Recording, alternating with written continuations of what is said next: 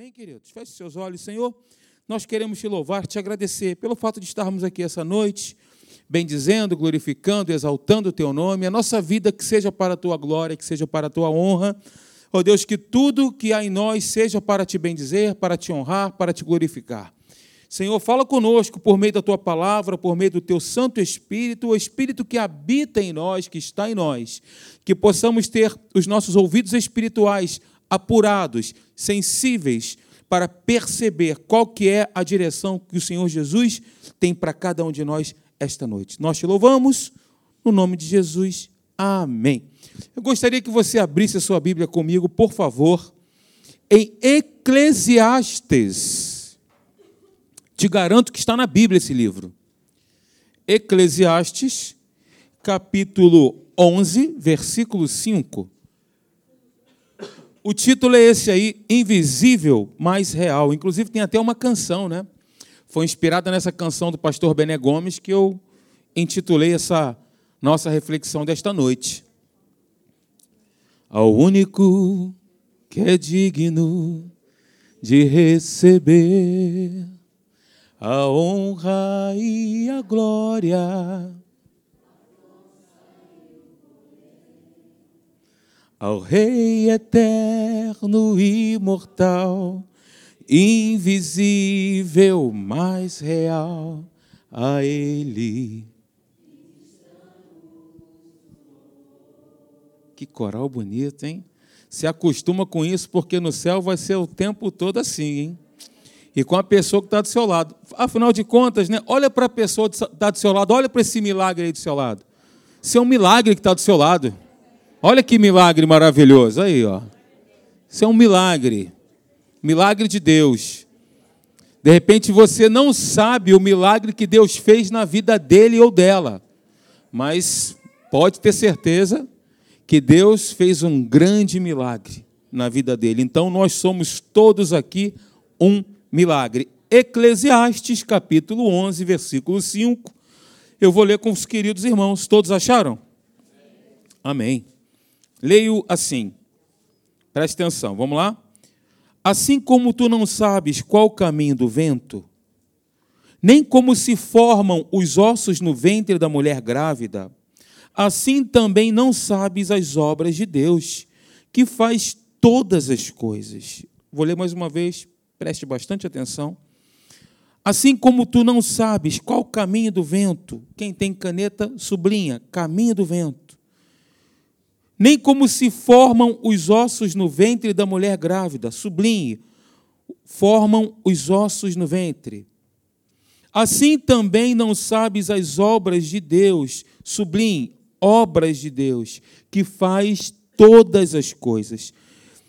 Sabe, queridos, alguns irmãos dizem que coincidência é a obra divina onde Deus não reivindica a sua autoria. Nós até brincamos e falamos, na isso, Jesuscidência. Né? As pessoas falam isso. Quando esse autor desconhecido disse essa frase, muito interessante, né? Que coincidência é a obra divina onde Deus não reivindica, reivindica a sua autoria. Ele estava querendo dizer que Deus ele é soberano.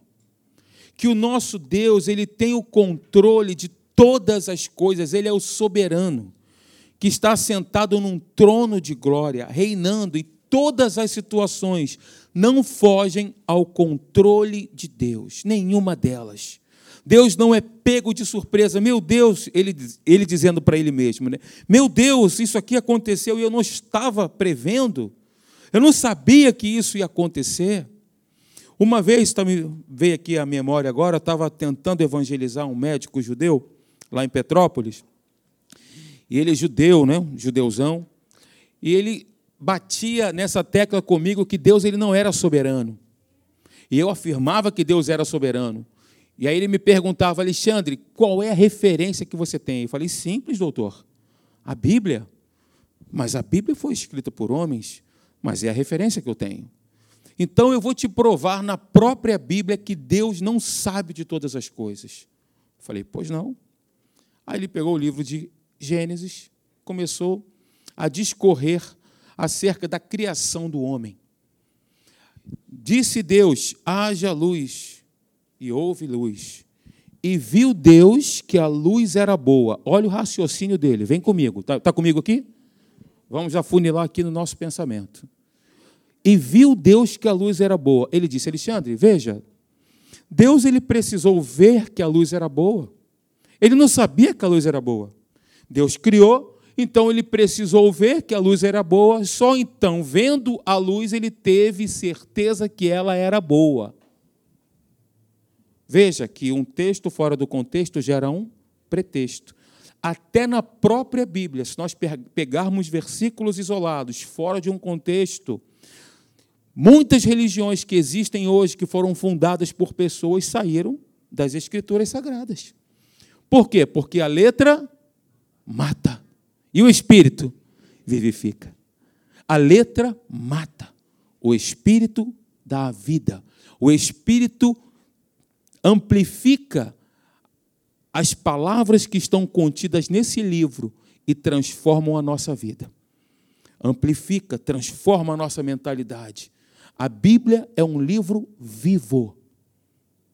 Ela é viva, ela é atual e ela é personalizada. Eu estou falando aqui para um grupo de pessoas. Certamente o Espírito Santo vai falar com o Léo de uma maneira diferente do que com a Cláudia. O Espírito Santo vai falar com o Elton de uma forma diferente do que com o Júlio. O Espírito Santo ele vai transcodificando a mensagem, apropriando essa mensagem para a expectativa do coração de cada um.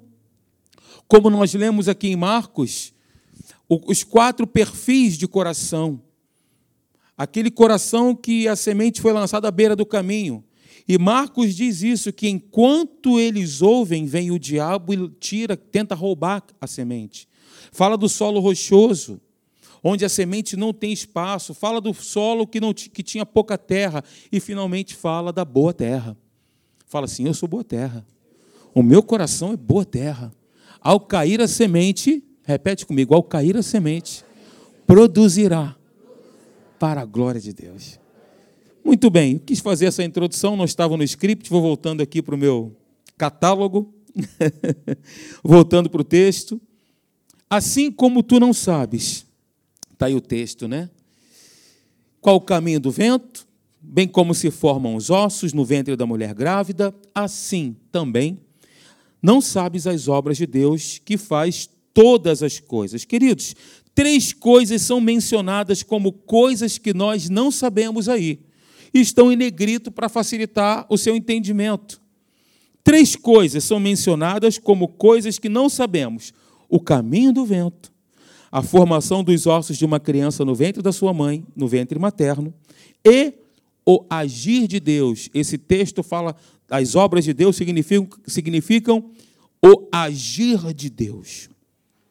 Na verdade, através da expressão não sabes, como nós lemos aí duas vezes, o que o escritor estava querendo dizer é que nós, é, que nós não vemos.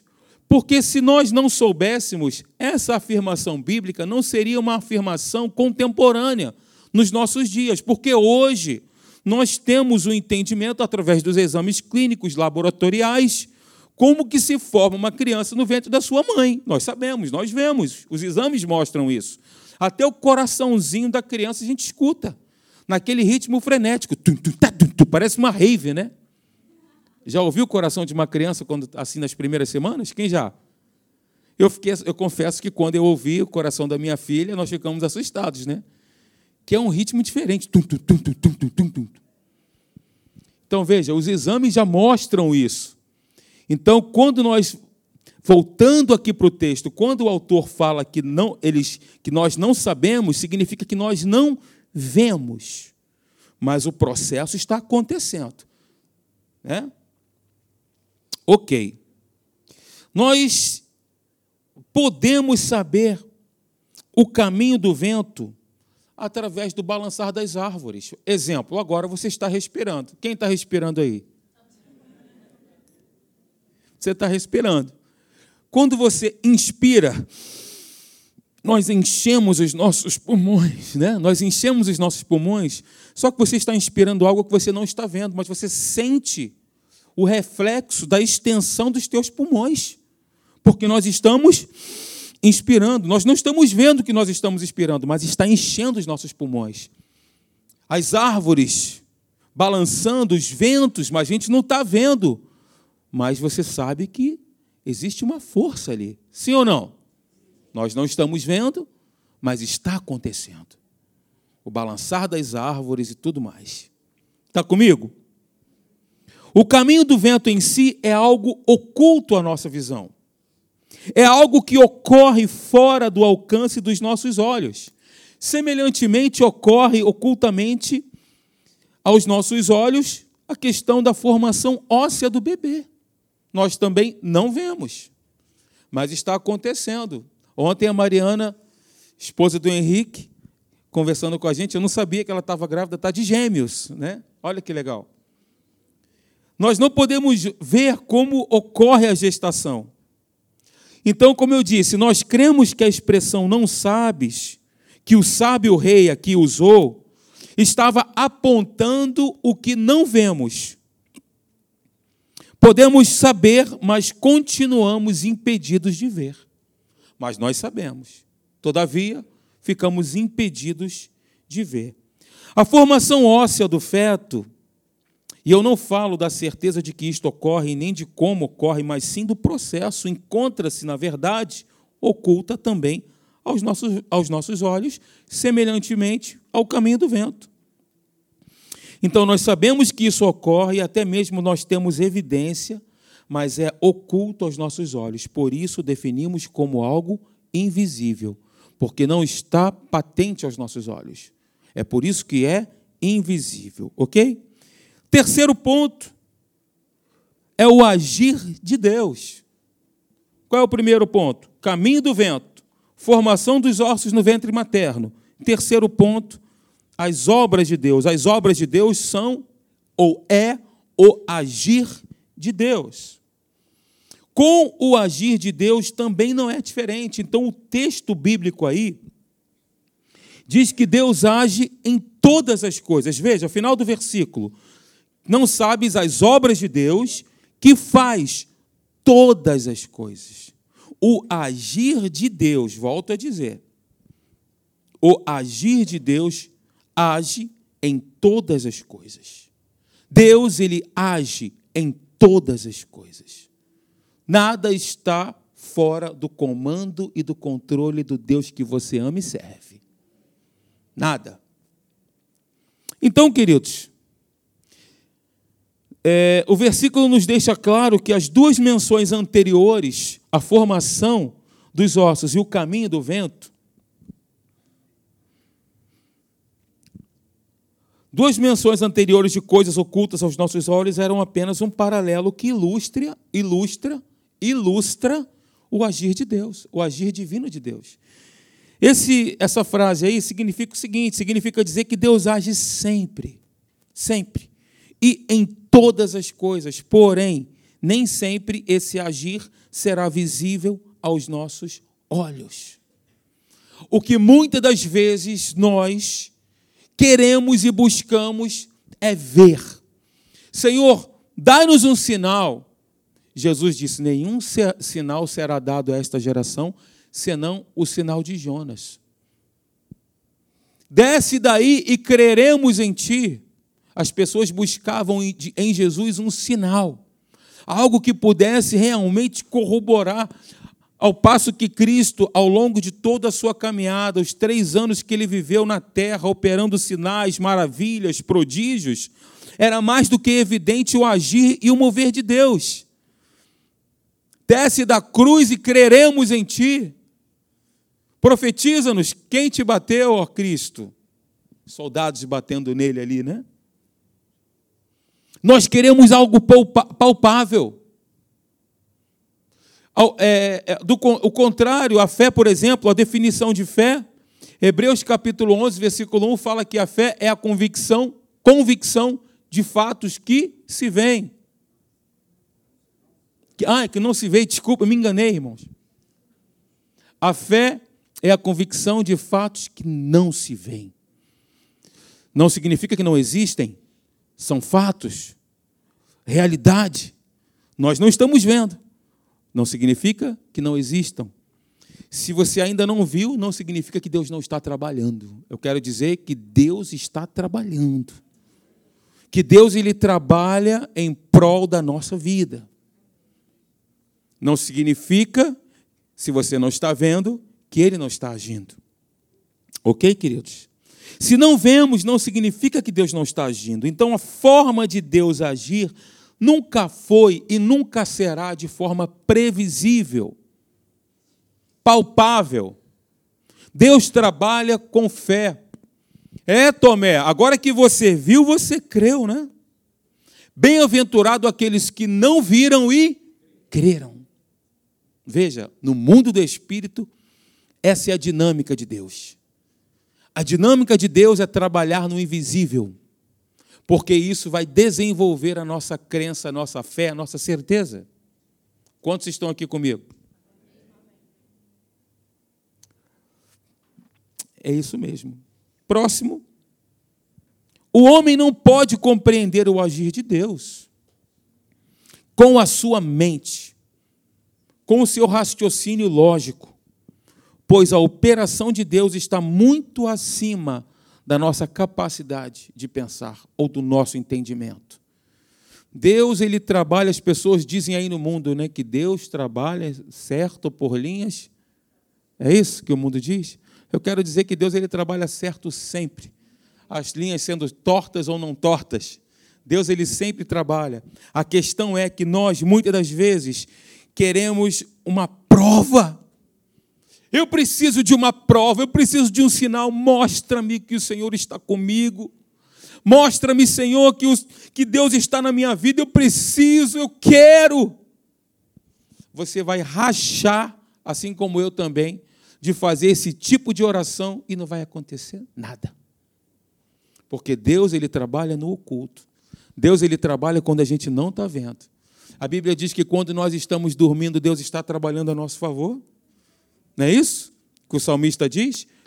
Aos seus filhos ele os dá enquanto dormem.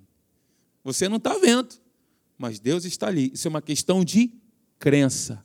E eu me aproprio disso eu me aproprio dessa palavra, eu recebo essa palavra. E debaixo dessa palavra eu coloco a minha confiança. Quantos podem dizer amém a isso? Amém, amém significa isso. Amém não é assim seja. Sabia que o amém é a palavra mais importante do hebraico? É, essa palavra é emuná no hebraico, que significa assim: diante do exposto, diante desta palavra, eu deposito a minha certeza, a minha crença, estou debaixo dessa palavra. Então, nós, quando dizemos amém, a gente está querendo dizer isso. Não é, não é apenas concordar mentalmente ou assentimento mental, mas é muito mais profundo do que isso. É eu peguei essa palavra, eu agarrei essa palavra, coloquei para dentro, e debaixo dessa palavra eu vou começar a agir eu vou começar a pensar, eu vou começar a falar, eu vou começar a alinhar. Pela manhã aqui nós oramos a palavra, o salmo. Quem esteve de manhã? Por favor, só para saber. Uma outra igreja, né? Uma outra igreja. Venha também, se você puder estar é... em todos os cultos. Tem. Eu ia falar aqui de um culto, mas se você puder estar em todos, melhor ainda. E aí nós oramos aqui o Salmo 91.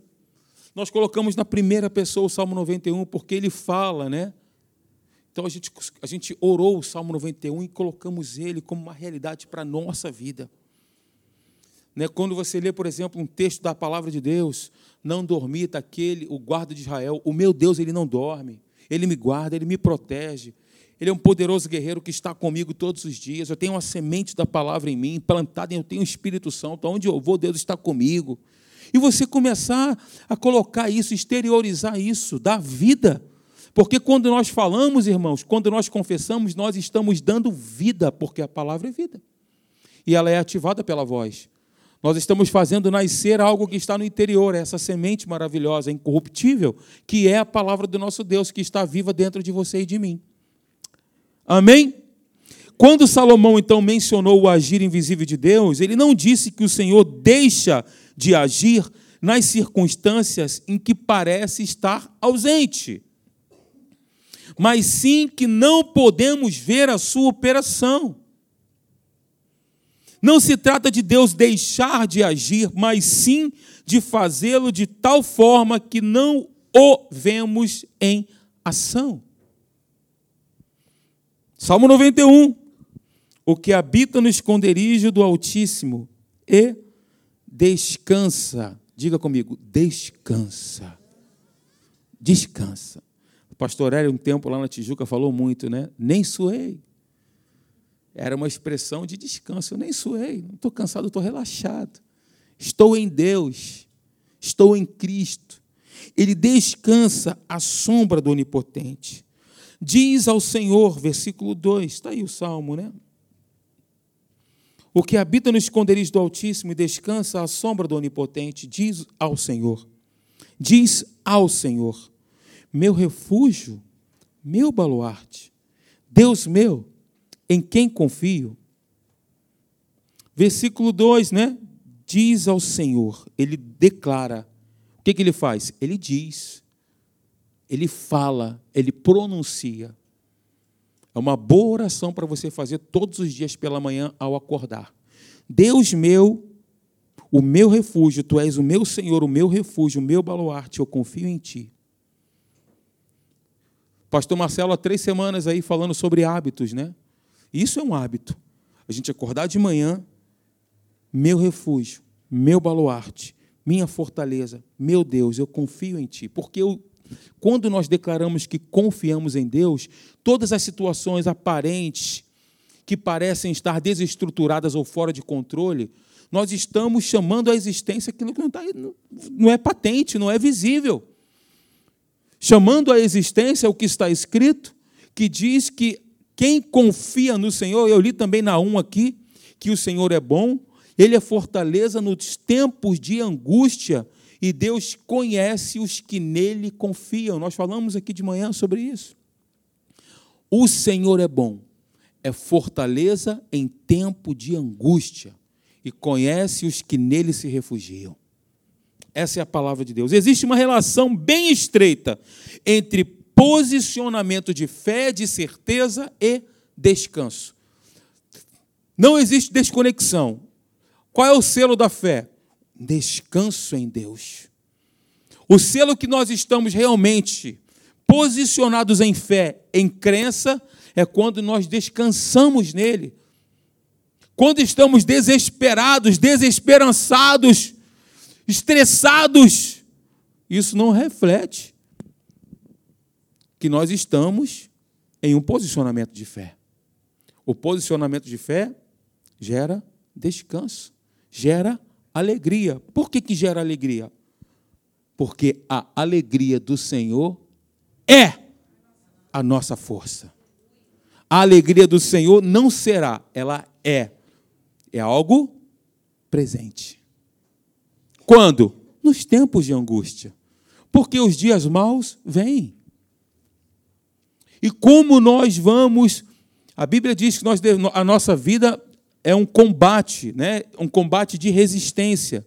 E nós resistimos neste combate em Deus através da Sua palavra, através dos depósitos que nós fazemos em nossos corações. É por isso que a gente sempre diz: vem para a igreja, esteja na igreja, porque você vai fazendo depósitos. Gente, deixa eu falar uma coisa para vocês.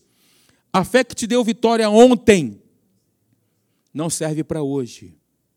É como quando você liga o carro, nós damos a partida no carro, tem aquela queima de combustível. Aquele combustível, aquele combustível queimou, gerou energia, uma força motriz, o carro começou a se deslocar. É assim que funciona. Mas aquele combustível, pum, queimou para aquele momento. A fé é exatamente a mesma coisa. Então a fé de ontem, ela vai servir para quê? Para te dar um testemunho. Ó, você usou a sua fé, você se posicionou em fé e venceu. Então segue o exemplo. Mas para que você possa manter o espírito vivificado, vivo, é fundamental os depósitos contínuos de fé que nós fazemos no nosso coração. Os depósitos contínuos da palavra de Deus que nós fazemos no nosso coração. Quando a gente está presente nos cultos, quando você cria um hábito de todos os dias dobrar os joelhos pela manhã, assim como fazia Daniel. Daniel, a Bíblia diz que todo dia ele orava três vezes ao dia. E quando Dário deu o decreto lá, dizendo o seguinte: olha, todo aquele que invocar outros deuses ou pedir para outros deuses, ele será morto, tem que somente se dobrar a. O que, que Daniel fez? Daniel, o rei, assinou a escritura, reconheceu firme em cartório, não por autenticidade, mas, não por semelhança, mas por autenticidade. Ele foi lá, registrou em cartório, assinou a escritura. Daniel viu que a escritura estava assinada, ou seja, ele estava sentenciado à morte. Sim ou não? Ele estava sentenciado à morte. O que, que ele fez? Tranquilamente, a Bíblia relata os passos dele. Gente, isso fala Cada passo que ele tomou, ele foi para sua casa, subiu ao seu quarto, as janelas estavam abertas que davam para Jerusalém. Ele dobrou os seus joelhos e deu graça a Deus, como ele costumava fazer. Ele deu graças ao Senhor diante de uma sentença de morte, diante de uma tribulação, diante de um problema. Esse é o melhor exemplo para a gente seguir. Pastor Marcelo deu aqui vários exemplos maravilhosos mas por que não podemos, por que não seguir o exemplo de Daniel? Três vezes ao dia, de manhã, de tarde e de noite. Dobra os teus joelhos, Senhor. Eu quero te agradecer por esse dia, eu quero te agradecer pela minha família, eu quero te agradecer pela minha vida, porque o teu Espírito habita em mim, a tua palavra tem semeada em mim. Senhor, muito obrigado pela tua presença, em nome de Jesus, amém. Beleza, orou. Não significa que você tem que ficar três, quatro horas orando, é um hábito. Começa pouquinho, um hábito maravilhoso. E a Bíblia diz que Daniel, o que aconteceu com ele? Depois disso. Sempre tem os caguetes, né? Os demônios lá, né? Caguetaram ele. Ele foi pego, lançado na cova dos leões, e os leões acabaram com ele. Esse é o fim da história. Morreu. Como dizia o apóstolo Tiririca, né? Depois você corta, tá? a edição aí. o que aconteceu, irmãos? Ele manteve um hábito, ele manteve uma rotina de buscar a Deus e ele foi livrado de algo que aparentemente nós isso é impossível. Era impossível aos olhos naturais Daniel ser livre da cova dos leões. Resumindo tudo, ele foi livre e aquelas pessoas que falaram foram lançadas, e a Bíblia diz que eles nem chegaram ao fundo da cova e os leões já tinham dilacerado todos eles. Hábito. Posicionamento de fé e descanso andam juntos. Na prática, a gente tem essa percepção interior. Quando você tem certeza, fé, você percebe que vem acompanhada de um, de um descanso interior. Não estou dizendo para você que é fácil, gente, eu também vivo isso. Fácil não é mas é possível. Fácil não é? Claro que não, mas é possível. Tudo é possível àquele que crê. É difícil quando você está no olho do furacão. Nossa, eu sei, eu sei o que, é que eu estou falando para vocês. Um dia vocês vão saber. Quando você está no olho do furacão, quando o bicho está pegando, quando tudo está remando contra, quando o sindicato dos problemas, eles resolvem fazer uma manifestação, uma paralisação geral, a CUT dos problemas. Vamos paralisar tudo aqui. Vem um problema só? Não, vem uma avalanche. Tudo acontece num dia só. Tudo acontece, todos os problemas acontecem num só dia. E você olha para as situações, meu Deus, eu não vou aguentar. Deus olha para você, meu filho, eu estou contigo, vai nessa, cara. Você vai dizer assim: eu não vou aguentar isso, a pressão é muito grande, Senhor. Aí as pessoas entram numa rota de desespero e dizem: Pai, até quando isso vai acontecer comigo? Deus olha para você e diz assim: Meu filho, levanta e anda, eu estou contigo, caminha, não pare, não olhe para trás, não desista. Eu estou com você nas horas escuras da noite, eu estou contigo mesmo em densas trevas. Eu não vou te deixar. Você conhece aquela metáfora de Jesus né, das pegadas da areia? Conhece? Pois é, num determinado momento as pegadas ficaram pegadas solo. E a pessoa que estava ali não entendeu, meu Deus, por que agora só estou vendo uma pegada? Meu filho, porque eu estou te pegando no colo, você está no meu colo, você está debaixo das minhas asas, você está protegido, está seguro, eu estou com você. Glória a Deus!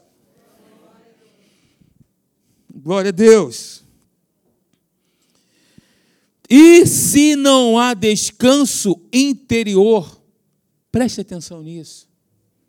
Isso aqui é para ajustar, não é para te condenar, é para a gente ajustar. E quando não há descanso interior, há desespero frenético, correria, desespero. Não há fé, queridos. Se você está ouvindo isso aqui, é para você ajustar isso, para você não se desesperar, para você confiar, porque Ele trabalha no invisível, você não está vendo, mas Ele está trabalhando em teu favor, em prol da sua vida, em prol da sua família. É Ele é um Deus vivo, não é um Deus morto. Ele nos ama incondicionalmente. Amém, queridos? Olhe para a pessoa do seu lado e diga: Você é uma bênção. Até você que está dormindo. Estou brincando, eu não estou vendo ninguém dormindo, não. Amém. Queridos, vamos lá. Descansar em Deus como resultado de confiança é o estilo de viver da nova criatura. Isso é um estilo de viver. É algo que nós vamos desenvolvendo, aperfeiçoando-nos. Estamos no processo de maturação, no processo de crescimento, no processo de amadurecimento. A Bíblia diz que Deus, ele pega, né, tem, está em Isaías, se eu não me engano, ou Jeremias, não estou lembrando o versículo ao certo, se vocês lembrarem alguém, ah, eu sei, está ali, me, você pode falar que eu deixo.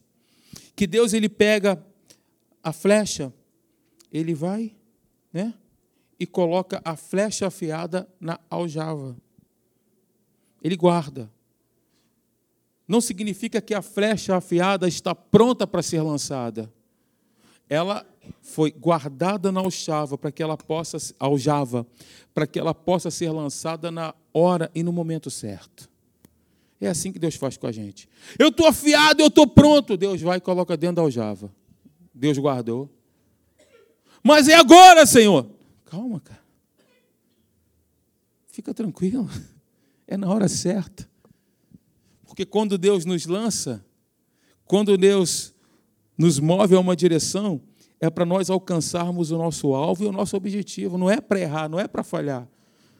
É para alcançarmos aquilo que Deus tem preparado para nós.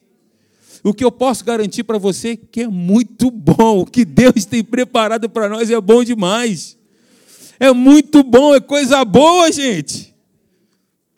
Nem olhos viram, nem ouvidos ouviram, nem jamais penetrou no coração do homem o que Deus tem preparado para aqueles que o amam.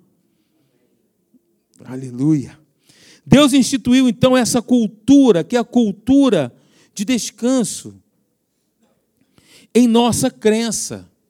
Deus instituiu essa cultura. Por exemplo, o sábado, Deus instituiu aí o sábado como sabá, né? Que significa, as pessoas acham que é o dia do descanso, mas não. Significa desistir do trabalho, cessar. Essa cultura foi criada por Deus. Então, a cultura de descanso é um posicionamento de nós desistirmos de estar no controle da nossa vida, passando esse controle para Deus passando o controle para Deus. Eu desisto do trabalho. Senhor, está nas tuas mãos, o controle é teu, porque eu sei que o Senhor tem o melhor para mim, eu sei que tu és o meu pai e eu sou teu filho e que o Senhor tem guardado e preparado coisas sobremodo excelentes para a minha vida. Então, quando eu saio de cena, Deus entra. Veja, aquietai-vos e sabei que eu sou Deus. Esse texto não está falando para você ficar quieto. Aquietai-vos, cala a boca. Não, não é isso não. Tem um significado diferente. Diferente, aquietar aqui não é no sentido de ficar parado ou quieto, mas de nós desistirmos de fazer a maneira humana, pelo esforço humano, ou seja, pela nossa carne. É desistirmos de tentarmos tomar a frente de Deus nos precipitarmos em tomarmos algumas decisões, é para nós ficarmos, entregarmos nas mãos dele. Por quê? Porque Isaías, ó, Na outra versão, Salmo 46, versículo 10 diz: Parem de lutar. Na nova versão internacional. Saibam que eu sou Deus. É exatamente esse o significado do texto. Por muito tempo eu achei que era para ficar quieto e era para não fazer nada. Ficar quietinho.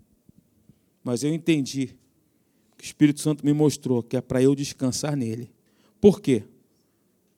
Aquietar aqui não é no sentido de ficar parado, mas de desistirmos de fazer a maneira humana, pelo esforço humano ou pela carne. Né? Por quê? Porque desde a antiguidade ainda não se ouviu, nem com os ouvidos se percebeu, nem com os olhos se viu Deus além de ti que trabalha para aquele que nele espera. Deus está trabalhando, sim ou não? Está trabalhando. Oh, glória a Deus, aleluia. O nosso trabalho, então, é descansar em Deus. Deixa Deus trabalhar, descansa dele. Tem uma música que é da época do Júlio. É meu somente. Como é que é? É teu, somente teu, todo trabalho. E o meu trabalho é descansar em ti. Gostou, Julião? É da época dele. Ele tocou com o Grupo Elo, Rogério.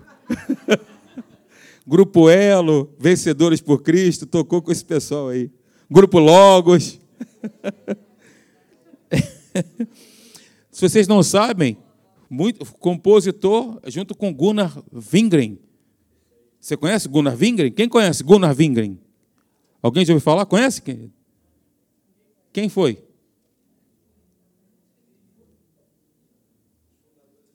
Muito bom, irmão. Isso aí. Um dos fundadores da Assembleia de Deus no Brasil. Um missionário, se eu não me engano, norueguês. Ele veio para aqui para o, nor o norte do país, se eu não me engano, Belém do Pará. E ele fundou as Assembleias de Deus. Aí começou o evangelho ali, ó. Gunnar Wingren. O nosso trabalho é descansar em Deus. Então, Deus exemplificou, eu quero fechar com vocês. Deus exemplificou o descanso ligado à fé. Preste atenção. Deus exemplificou o descanso ligado à fé muito bem no texto que está em Hebreus, capítulo 4. E agora eu queria muito que você abrisse, por favor, a sua Bíblia. Hebreus, capítulo 4, versículo 1. Abra, por gentileza. Se você não trouxe, acompanhe comigo na tela, não tem problema.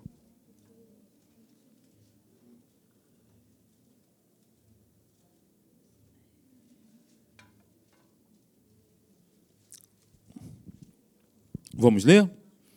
Vamos lá para a gente não perder tempo. Prestem atenção então. Visto que nos foi deixada a promessa de entrarmos aonde? No descanso de Deus. Que nenhum de vocês pense que falhou pois as boas novas foram pregadas também a nós, tanto quanto a eles. Mas a mensagem que eles ouviram de nada lhes valeu, pois não foi acompanhada de, e eu coloquei entre parênteses, resposta, porque fé é uma resposta que nós damos a Deus. Por aqueles que a ouviram, versículo 3: Pois nós, os que cremos, é que entramos naquele descanso Conforme Deus disse, assim jurei na minha ira: jamais entrarão no meu descanso, embora as suas obras estivessem concluídas desde a criação do mundo. Versículo 10 do mesmo capítulo. Pois todo aquele que entra no descanso de Deus também descansa das suas também descansa das suas obras. Eu não botei ali, mas tem obras aí. Portanto, esforcemo-nos por entrar nesse descanso. E que descanso é esse, queridos? Conforme o texto que nós acabamos de ler. De Deus trabalhar a nosso favor quando nós respondemos a Ele. É assim que funciona. Toda a humanidade foi salva? Foi salva? Sim. Algumas pessoas, é o nosso caso, nós respondemos a Deus. Ele morreu por toda a humanidade e não por um grupo seleto apenas de pessoas, mas por toda a humanidade. Nós conhecemos o caráter de Deus, nós conhecemos o seu amor e sabemos que Ele é um Deus amoroso. Ele não tem prazer na morte do perverso. Deus não tem prazer, Deus ele amou o mundo de tal maneira que deu seu filho unigênito para que todo aquele que nele crê não pereça, mas tenha a vida, a vida eterna. Deus amou a todos. Nós, quando respondemos a Deus e dizemos assim: Senhor, eu te recebo como meu Senhor, como meu Salvador, naquele momento a nossa vida, ela é completamente transformada, o nosso espírito recriado. Passamos a ser filhos do Altíssimo, filhos de Deus. Antes, criaturas destinadas ao inferno e à morte. Ele nos transportou do império das trevas e nos ele nos livrou do império das trevas e nos transportou para o reino do filho do seu amor, no qual nós temos a redenção, a remissão dos pecados. Então nós passamos, por quê? Nós fomos transportados, fomos escoltados numa uma carruagem celestial. Por que, que nós fomos transportados? Porque nós respondemos em fé e dizemos assim, ó, todos nós aqui um dia fizemos isso. Senhor Jesus, entra no meu coração. Eu te recebo. Você disse isso, o Espírito Santo na hora entrou em você. E aí você passou a ser nova criatura, ser um habitante, um morador. Será um habitante, um morador, como diz aqui o Salmo 91, o que habita no esconderijo do Altíssimo. Ele habita, passou a ser um morador aonde Deus está. Amém, queridos? Glória a Deus. Eu queria que você fechasse seus olhos.